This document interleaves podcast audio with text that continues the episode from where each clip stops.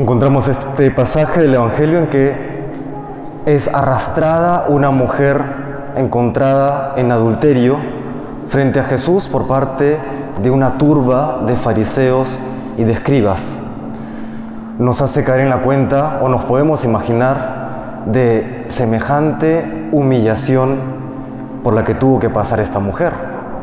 Una humillación pública, junto con aquel peso, aquel, aquel reproche de la conciencia tras haber pecado. Luego está también ese, esa acusación pública, ese avergonzarla ante los demás para, para humillarla y encima para tratar de ponerle una trampa a Jesús. Y sin embargo, el Señor se vale de este momento personalmente tan terrible para esta mujer para darnos un gran mensaje a todos nosotros y hacer un enorme milagro en el corazón de esta, de esta pobre mujer. ¿no? Obra el milagro de hacer las cosas nuevas. Y si estamos aquí, con el paso de los años, el corazón también necesita renovarse, nosotros mismos necesitamos renovarnos y lo podremos hacer con la gracia de Dios, como veremos el día de hoy. Y lo anuncian las tres lecturas, particularmente la primera nos dice, por ejemplo, no, no recordéis lo de antaño, no penséis en lo antiguo, mirad que realizo algo nuevo y ya está brotando. No recordéis lo de antaño, no te quedes en el pasado. ¿Cuántas veces nos aferramos al pasado? Ya sea porque no nos perdonamos nosotros mismos o ya sea porque no hemos aprendido a perdonar a los demás. Ese aferrarse a lo antiguo, aferrarse a lo que yo pasó, aferrarse a lo doloroso, no nos deja libres. Hoy el Señor nos dice, lo antaño ya ha pasado, no te quedes en lo antiguo, no te quedes en el pasado, confíalo a mi misericordia y yo haré todo nuevo. Y nuevamente repito, todos necesitamos renovarnos, todos necesitamos vernos liberados de aquello que a veces arrastramos de nuestro pasado y muchas veces de manera tan dolorosa. ¿no? La herida no va a cerrar si no dejamos que sane, si seguimos una y otra vez y otra vez abriéndola. Hay que confiarle el pasado a la misericordia de Dios, que nos hace nuevos. Él que es el dueño del, tiempo, creador del tiempo, que va más allá de todo tiempo, por supuesto que puede sanar aquellas heridas que han ocurrido en el pasado. Y lo hace hoy de una manera, una manera excepcional. ¿Cómo así? ¿Cómo así el Señor puede hacer esto conmigo y cómo así puede hacerlo con los demás y con todos? Para eso el, el texto del día de hoy hay que ponerlo en el, en el, contexto adecuado. Hemos leído el Evangelio, el capítulo 8 de, de, San Juan, del Evangelio según San Juan. En el capítulo 7, y perdónenme que voy a dar algunos elementos sueltos, luego los voy a articular. En el capítulo 7, Jesús, encontramos a Jesús que va a la fiesta de las tiendas a Jerusalén, una, una fiesta importante para el, para el mundo judío, y en el último día de la fiesta, nos cuenta el Evangelio, que Él va al templo el último día de la fiesta, de la, de la, fiesta llamada la fiesta de las tiendas, se llevaba agua al templo.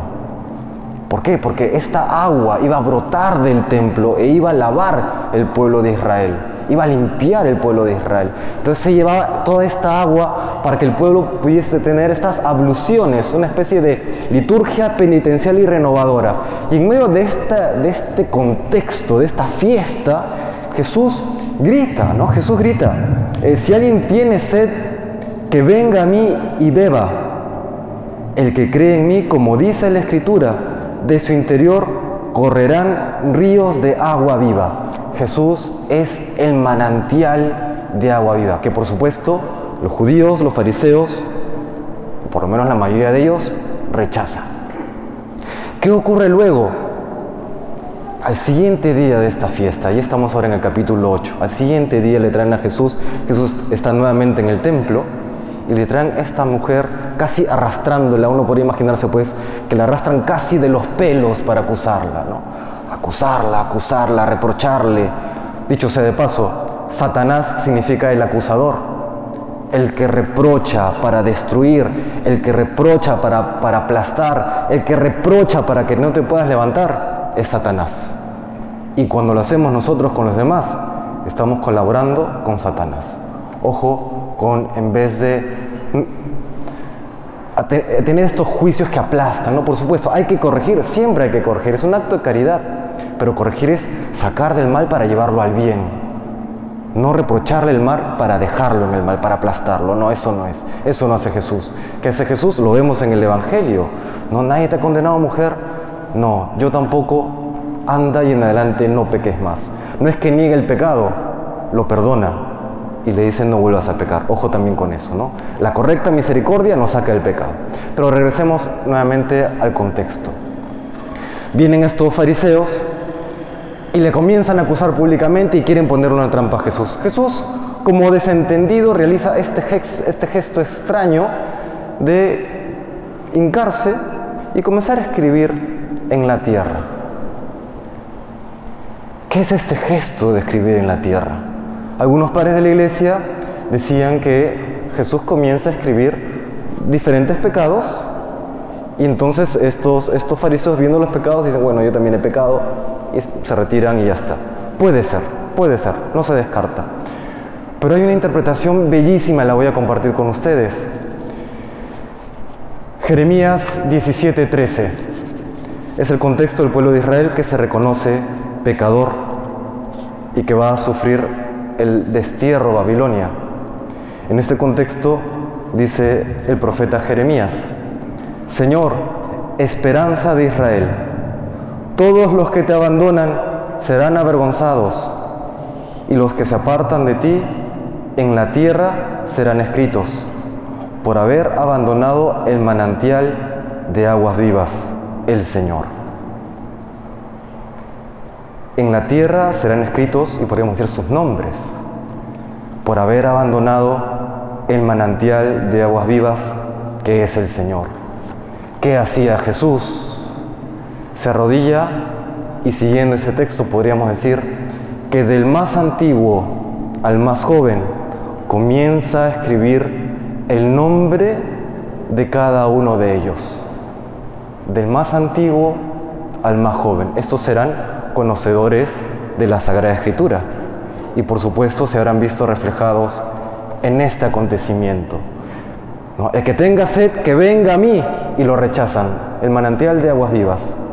Y el día siguiente Jesús realiza este gesto de escribir nombre a nombre a aquellos que le habían rechazado. Qué impresionante, qué tal gesto, no solamente llamada atención, sino qué tal gesto de amor. ¿Por qué gesto de amor? Porque significa que el Señor te conoce por nombre y apellido.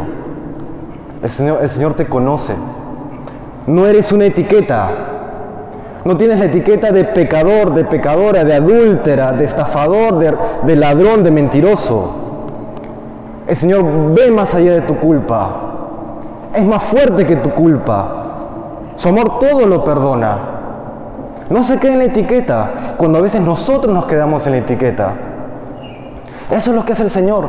Escribe, qué bello, el nombre de cada uno, diciéndole a estos fariseos y nos lo dice a nosotros, yo te conozco, yo te conozco, conozco tu miseria, conozco tu dolor, conozco tu pasado, pero yo hago todas las cosas nuevas, nos dice el Señor.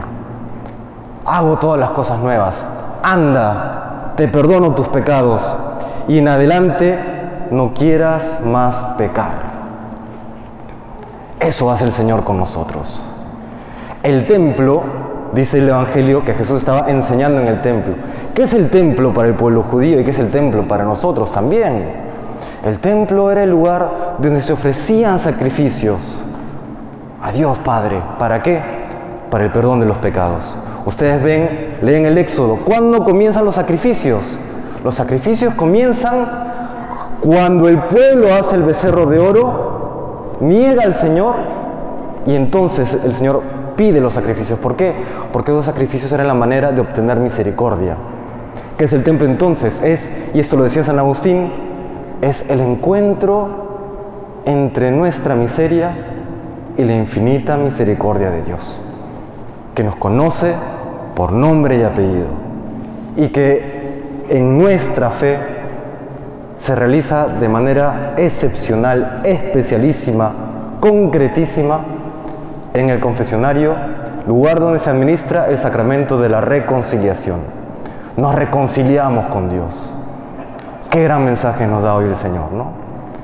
Nuestro pasado no interesa. Olvídate de lo antiguo, por más que hayas pecado. Olvídate de lo antiguo. Yo hago todas las cosas nuevas. ¿Por qué?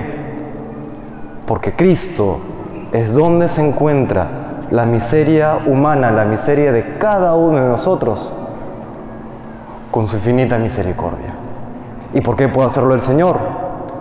No firma un acta de perdón de los pecados general, porque el Señor te conoce el corazón, te conoce por nombre y apellido, sabe quién eres y aún, y, y aún así, sabiendo lo pobre que somos, los pecadores que somos, nos ama al punto de entregar su vida por nosotros en la cruz misterio infinito que meditaremos en Semana Santa. ¿no? Que los hermanos sigamos preparando el corazón en este tiempo de cuaresma, sigámonos acercando cada vez más al corazón del Señor, para que Él, viendo nuestra miseria, aplique su infinita misericordia en cada uno de nosotros y nos haga hombres y mujeres nuevos, hombres y mujeres de Dios. Que el Señor nos bendiga.